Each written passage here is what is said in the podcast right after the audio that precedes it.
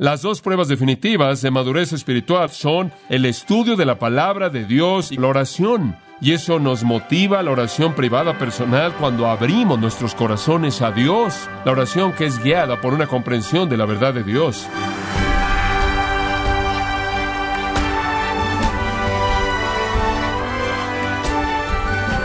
Qué gozo nos da de su compañía en gracia a vosotros con el pastor John MacArthur. La oración es una herramienta tan indispensable para la vida del creyente que Martín Lutero la comparó con la necesidad de respirar para cualquier humano. Pero ¿cómo nos instruye Dios para acercarnos a Él en oración?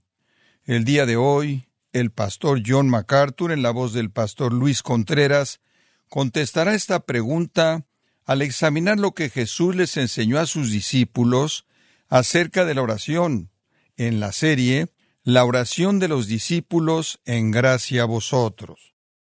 Estamos comenzando un estudio de la oración de los discípulos en Mateo 6, 9 al 15. Realmente la oración llega hasta el versículo 13 y los versículos 14 y 15 son un epílogo de la oración para explicar un elemento de la misma. Así que permítame leerla hasta el versículo 13. Vosotros pues oraréis así. Padre nuestro que estás en los cielos, santificado sea tu nombre. Venga tu reino, hágase tu voluntad como en el cielo, así también en la tierra. El pan nuestro de cada día, dánoslo hoy. Y perdónanos nuestras deudas, como también nosotros perdonamos a nuestros deudores. Y no nos metas en tentación, mas líbranos del mal, porque tuyo es el reino y el poder y la gloria por todos los siglos. Amén. Nos encontramos con uno de los temas más vitales de toda la vida cristiana enfrentamos el tema de la oración. Se ha discutido mucho, se ha hablado mucho, se ha enseñado mucho, sin embargo, es vital y quizás ha sido malentendido en muchos casos. El creyente debe aprender a orar para experimentar la plenitud de comunión con Dios, para abrir las puertas del cielo, para conocer la plenitud de la bendición de Dios, necesitamos saber cómo orar. Permítame tan solo darle algo de la perspectiva de los judíos en términos históricos acerca de la oración. Los rabinos creían que la oración no solo era comunicación, sino que era un arma poderosa que en cierta manera liberaba el poder de Dios. En el Salmo 65, 2 encontramos un versículo interesante, dice, Oh tú que oyes la oración. Y después procede a decir, a ti vendrá toda carne. Pero la idea ahí es que los judíos dijeron, oh tú que oyes la oración. Ellos creían que Dios oía sus oraciones. Además, permítame decirle algo más acerca de la perspectiva histórica de las oraciones judías. Ellos creían que la oración debía incorporar ciertos elementos. Número uno, y le voy a dar una lista de unas ocho de estas. Número uno, ellos pensaban que la oración debía incorporar el amor y la alabanza, que cuando usted iba a Dios debía haber un sentido de su dignidad y una adoración y alabanza amorosas. Y sacaron esto de los salmos. El salmista dice en el Salmo 34.2, Bendeciré a Jehová en todo tiempo, su alabanza estará de continuo en mi boca. De manera incesante le voy a ofrecer alabanza, adoración amorosa de Dios. En el Salmo 51.17, oh Jehová, dice, Abre mis labios y mi boca anunciará tu alabanza. Ellos creían que el amor y la alabanza era parte de su expresión de la oración. En segundo lugar, ellos pensaban que la oración debía incorporar gratitud. En Jonás, por ejemplo, Jonás dice, ofreceré sacrificio a ti con la voz de gratitud. Parte de la oración era el ofrecimiento de gratitud, de gratitud profunda. De hecho, hay muchos versículos de esto en el Antiguo Testamento, pero los rabinos lo resumieron en un pensamiento muy hermoso. Ellos dijeron esto, todas las oraciones algún día serán descontinuadas, excepto por las oraciones de gratitud. Tenían razón, ¿no es cierto? Cuando el día venga en el que ya no tengamos nada más que pedir, tendremos todo por qué estar agradecidos. Entonces sus oraciones incorporaban gratitud. En tercer lugar, el pueblo judío creía que sus oraciones debían incorporar un sentido de la santidad de Dios, un sentido de asombro, un sentido de reverencia. No entraban corriendo con prisa a la presencia de Dios de manera ligera. No trataban a Dios como si fuera un hombre. Se acercaban con mucha reverencia. Ellos se daban cuenta de que cuando entraban a la oración, venían a estar cara a cara con Dios, Veo con Isaías en el capítulo 6, conforme viene desde la perspectiva de Dios que él ha visto, este retrato tremendo de Dios, alto y sublime en su trono, con su gloria llenando el templo y los ángeles, los serafines, congregados en torno a él, y él viene a la presencia de Dios en un asombro santo, y todo lo que él puede decir, Soy hombre de labios inmundos y vivo en medio de un pueblo de labios inmundos y he visto al Señor. Un sentido de asombro, un sentido de santidad. Y usted encuentra esto en muchas de las oraciones de David, que antes de que él pueda llegar al lugar de la petición, él afirma la naturaleza, la esencia, la majestad y la santidad de Dios. Y entonces era parte de las oraciones judías que esto se llevara a cabo. De hecho, el rabino Simón solía enseñar que en la oración un hombre debe verse a sí mismo cara a cara con la Shekinah.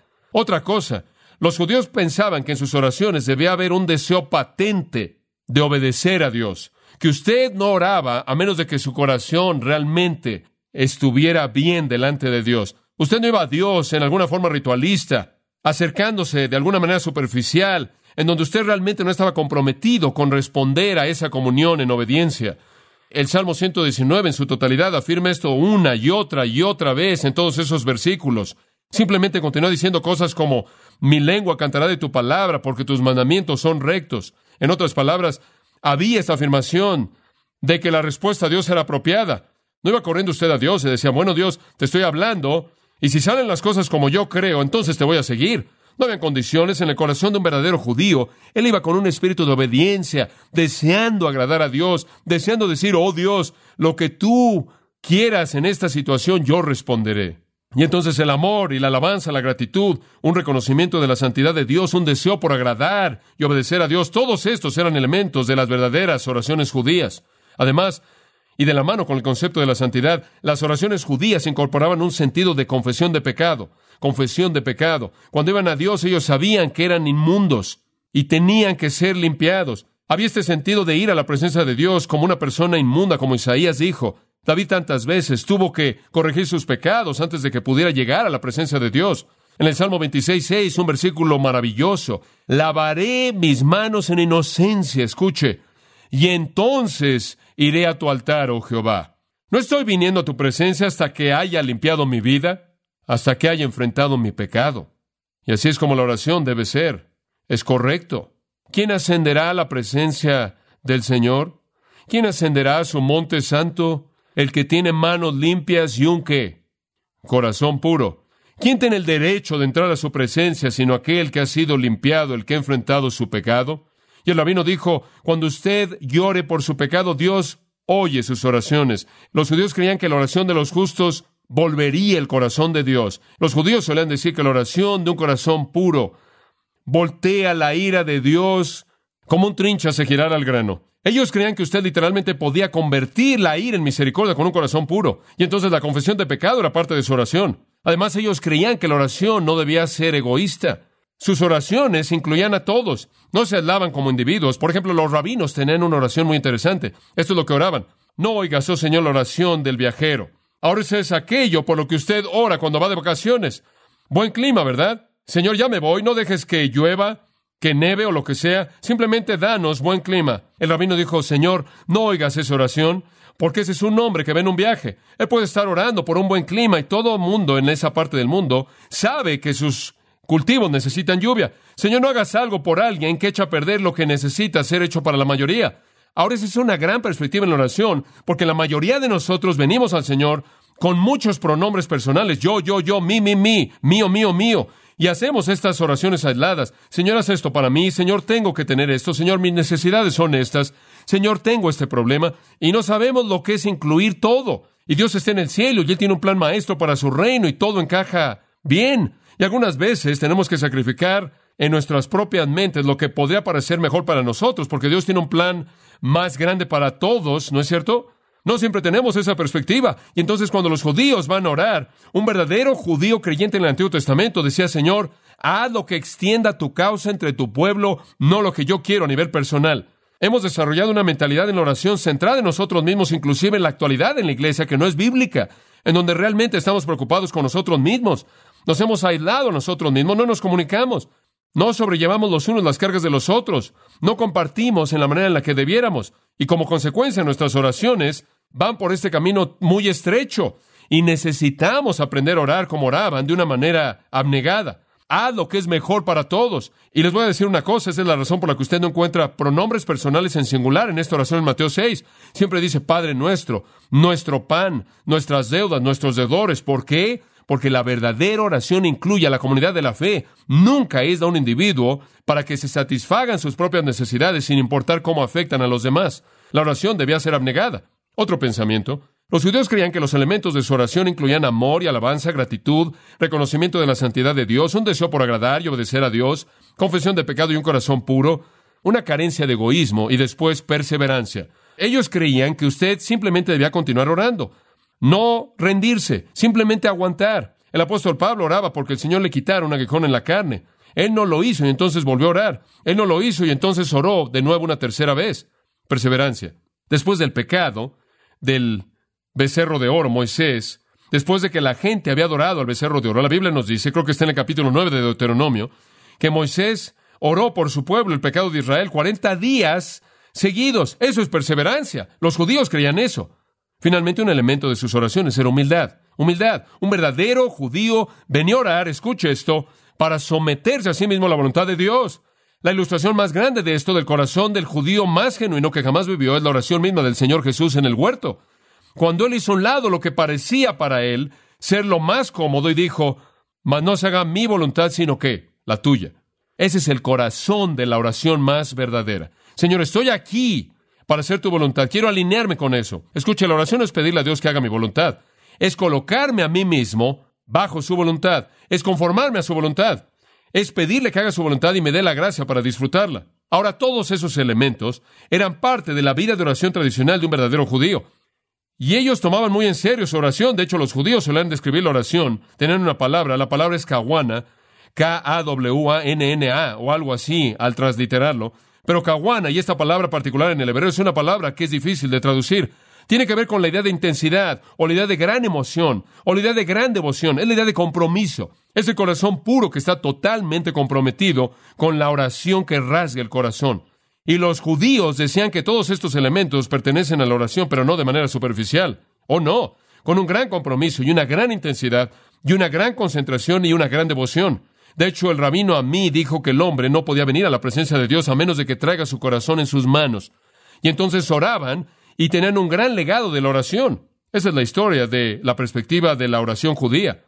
Pero algo salió mal y llegamos en segundo lugar a la hipocresía de la perspectiva de la oración judía se volvió hipócrita y en el versículo 5 nuestro Señor dijo que oraban para ser vistos por los hombres. Eran farsantes. Ya no me están hablando a mí.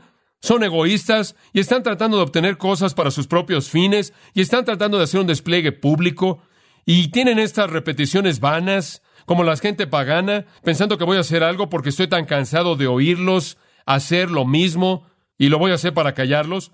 Y entonces tenían este orgullo inimaginable, versículo 8, pensando que tienen que informarme acerca de cosas. Sus oraciones se echaron a perder. Y entonces nuestro Señor viene en el versículo 9 y dice, permítanme reafirmarles cómo es la oración correcta. Y entonces lo que usted tiene en los versículos 9 al 13 realmente es Jesús reiterando los ingredientes de la oración que le acabo de dar a partir de la tradición judía. Él no dice nada totalmente nuevo, aunque da nueva riqueza a todo lo que dice. Él lo lleva más allá de lo que jamás se había presentado, pero es la misma verdad básica y necesitamos esto en la actualidad, amados, porque no sabemos cómo orar en muchos casos mejor de lo que ellos oraban. Y entonces estudiar este maravilloso modelo de oración va a ser una gran experiencia. Permítame tan solo añadir otro comentario al margen. Perdemos el objetivo.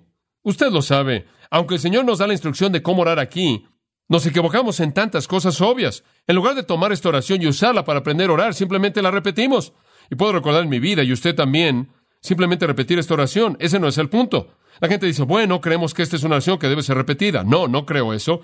Y creo que está bien recitarla, así como está bien leer cualquier parte de la Biblia, pero no creo que es una oración que debe ser recitada. Le voy a dar varias razones. Número uno, esta oración es registrada dos veces en las Escrituras, una vez en Mateo 6, una vez en Lucas 11, y difiere en ambos lugares.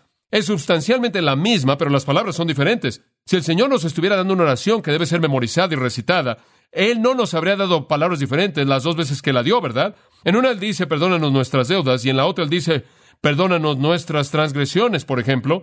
En otras palabras, si fuera algo rutinario que debería ser recitado, por lo menos la habría dado de la misma manera. En segundo lugar, en Lucas 11, ellos dijeron, enséñanos a orar. Ellos no dijeron, enséñanos una oración. Una cosa es tener un libro de oración y abrirlo y leer una oración. Otra cosa es saber cómo orar. El Señor no les estaba dando una oración, les estaba enseñando a orar. Por cierto, no sería algo torpe si en el versículo 7 dice, cuando oréis, No uséis vanas repeticiones como los paganos y después inmediatamente seguir esto al darnos una oración que debemos repetir. Eso sería totalmente ridículo. Es repetición vana lo que él está tratando de evitar. Además, permítame decir esto, no hay ocasión en el Nuevo Testamento entero, evangelios, hechos o epístolas, en donde esta oración jamás es repetida por alguien.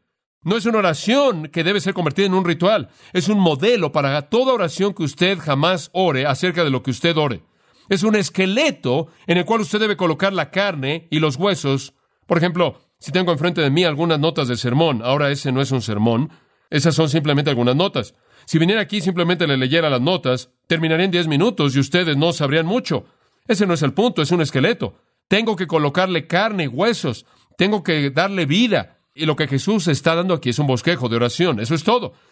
Aquí están los elementos básicos de la oración. Es simplemente como un bosquejo. Usted tiene que desarrollar esto en una expresión significativa en toda situación diferente. Llamados, esta oración cubre todo, es asombrosa. Entre más estudié esto, más frustrado llegué a estar. Regresé aquí el sábado porque habían tantas cosas en mi cabeza y normalmente trato de terminar el viernes para que pueda tener el sábado para meditar en ello y estuve aquí el sábado. Me fui a casa el sábado en la noche y me metí a la cama y repasé esto y simplemente seguí inundando mi cerebro. Me levanté esta mañana y de nuevo estaba ahí. Me sentí como que había tanto en mi cabeza porque hay tantas maneras en las que usted puede ver esta oración. Simplemente es más y más grande, incluye más y más cosas entre más lo estudié. Nos enseña tanto acerca de la oración. Permítame darle algunos enfoques, y lo que voy a hacer es simplemente verlo como un diamante. Voy a ver una faceta y otra y otra y otra rápidamente, entonces sea paciente. Este es un modelo para toda oración jamás orada. Este es el esqueleto en el cual usted puede colgar toda oración para todo lo que usted ora. Este es el patrón para toda la oración. Si usted memoriza esta oración, la mete en su cabeza y simplemente sigue su bosquejo sin importar por qué esté orando usted, usted va a tener la confianza de que usted está orando en la manera en la que Jesús le enseñó a orar. Esto es tremendo. Por ejemplo, una manera de ver esta oración es que desarrolla la relación que tenemos con Dios y lo enfoca desde diferentes ángulos, que es simplemente asombroso. Por ejemplo, dice, Padre nuestro. Eso significa que tenemos una relación de Padre-Hijo con Dios. Dice, santificado sea tu nombre. Tenemos una relación de deidad y adorador con Dios. Dice, venga tu reino. Tenemos una relación de soberano y súbdito con Dios. Dice, hágase tu voluntad. Tenemos una relación de amo y siervo con Dios. Dice, danos hoy nuestro pan de cada día. Tenemos una relación de benefactor y beneficiario con Dios. Dice, perdónanos nuestras deudas. Tenemos una relación de salvador pecador con Dios. Dice, no nos metas en tentación. Tenemos una relación de guía y peregrino con Dios. Podremos estudiar esta oración simplemente de esa manera.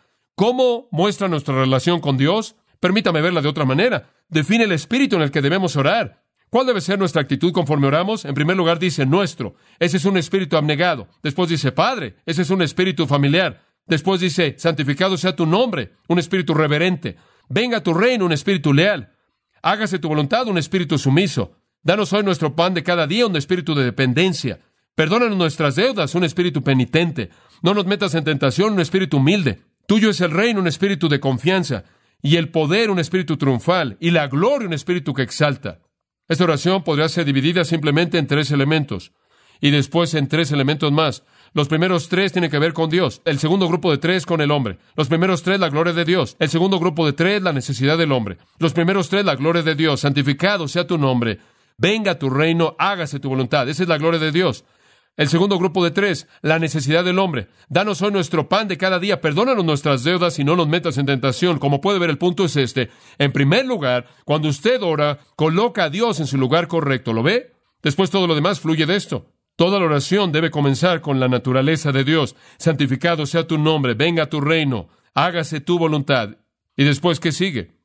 Dios está en su lugar supremo y cuando Dios es primero, la oración tiene sentido. Otra manera en la que la podremos ver, las primeras tres muestran el propósito en la oración. ¿Cuál es el propósito? Número uno, santificar el nombre de Dios. Número dos, traer su reino. Número tres, hacer su voluntad. Ese es el propósito de la oración. Oh Dios, vengo a ti para que tu nombre sea santificado, para que tu reino venga, para que tu voluntad sea cumplida. ¿Y cuál es el medio? ¿Cuál es el medio mediante el cual su nombre es santificado, su reino es levantado y su voluntad es hecha? En primer lugar, Danos hoy nuestro pan de cada día. Eso es provisión. En segundo lugar, al perdonar nuestros pecados, eso es perdón. En tercer lugar, al no meternos en tentación, eso es protección. Conforme Dios provee, perdona y protege, como consecuencia Él es exaltado en su gloria, en su reino y en su voluntad. Otra manera de verlo. En primer lugar, Dios es un Padre. Padre nuestro, santificado sea tu nombre. Después Él es un rey. Venga tu reino. Después Él es un amo. Hágase tu voluntad. Como Padre, versículo 11, Él nos da nuestro pan de cada día. Él es la fuente. Como un rey, Él perdona nuestras deudas y nos perdona. Como un amo, Él no nos mete en tentación. Los elementos, las maravillas, las bellezas de este modelo de oración en particular son casi infinitos. Solo la mente de Dios podría haber concebido pensamientos tan increíbles que fueran comprimidos en esta pequeña sección de las Escrituras. Ningún hombre jamás podría haberlo hecho. Escuchen, amados, la oración nunca es un intento por inclinar la voluntad de Dios a mi deseo.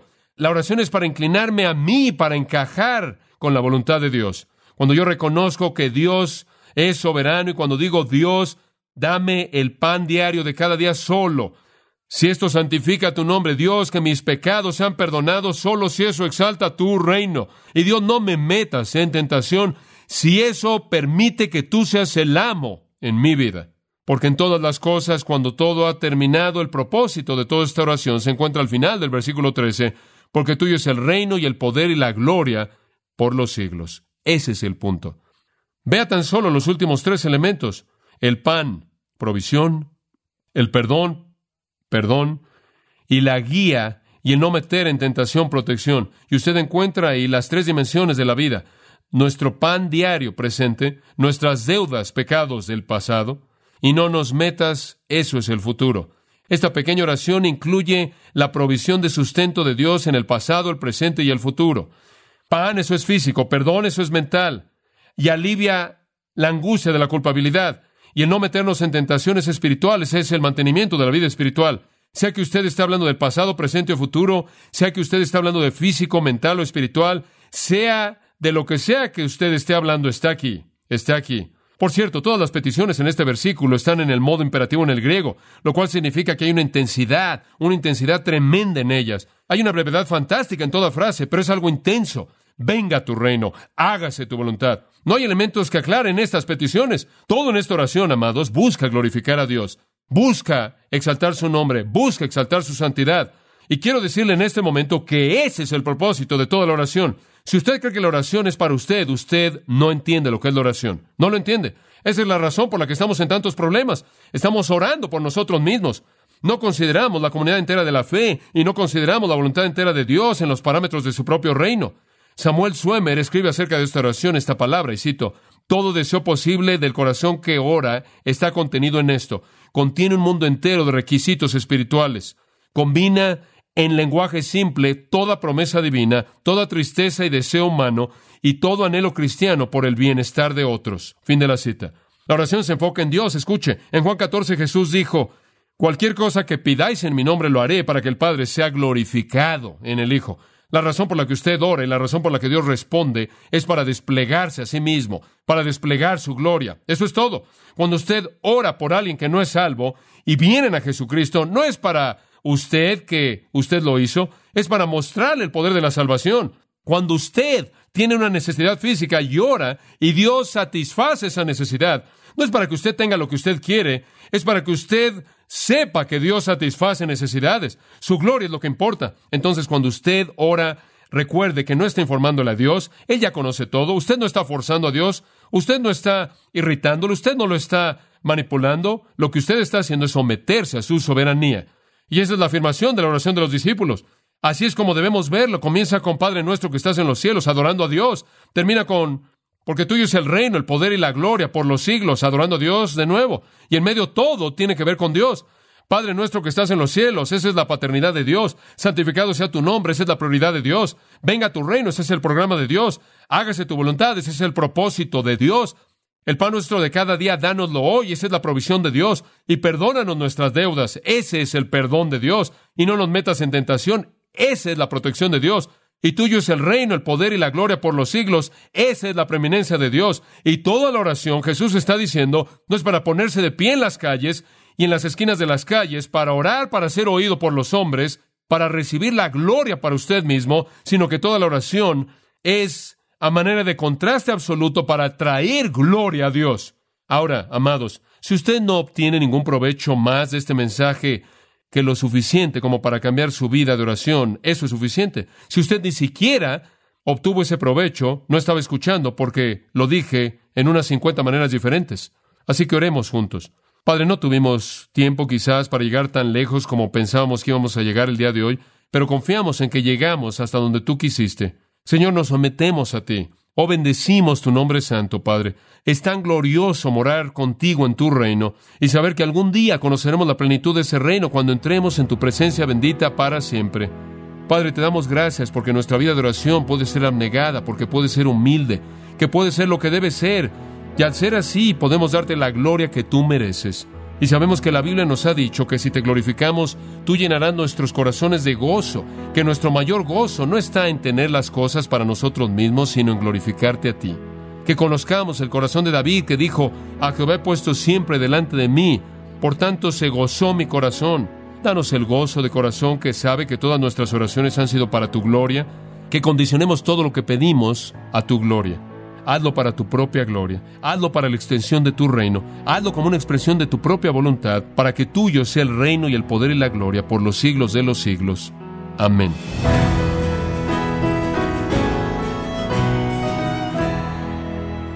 Ha sido el pastor John MacArthur quien nos enseñó que el propósito de la oración no es traer una lista de peticiones, sino mostrar su gloria en nuestras vidas. Estamos en la serie La oración de los discípulos en gracia a vosotros. Quiero recomendarle el libro El pastor y el supremo Dios de los cielos, en donde el pastor John MacArthur y otros pastores y teólogos reconocidos ofrecen reflexiones precisas acerca de la persona y obra de Cristo. Adquiéralo en la página de gracia.org o en su librería cristiana más cercana. También le quiero recordar que puede descargar todos los sermones de esta serie La oración de los discípulos, así como también todos aquellos que he escuchado en días, semanas o meses anteriores, animándole a leer artículos relevantes en nuestra sección de blogs, ambos en gracia.org. Si tiene alguna pregunta o desea conocer más de nuestro ministerio, como son todos los libros del pastor John MacArthur en español, o los sermones en CD que también usted puede adquirir, escríbanos y por favor mencione la estación de radio por medio de la cual usted nos escucha en gracia a vosotros. Es importante conocer no solo el país y ciudad de donde usted nos escucha, sino también la radio. Para quienes contactan nuestro ministerio por primera vez, pueden solicitar una copia del mensaje de promoción sin costo alguno, un mensaje por oyente únicamente. Si usted vive en los Estados Unidos o Puerto Rico, escríbanos a Gracia Vosotros, P.O. Box 4000, Panorama City, California 91412 o puede escribirnos a través del siguiente correo electrónico radio arroba gracia Y queremos agradecerle desde el fondo de nuestro corazón su tiempo y sintonía, y en nombre de John MacArthur y del personal de este organismo, invitarle para que nos acompañe en la próxima edición y así juntos continuar desatando la verdad de Dios un versículo a la vez en gracia a vosotros.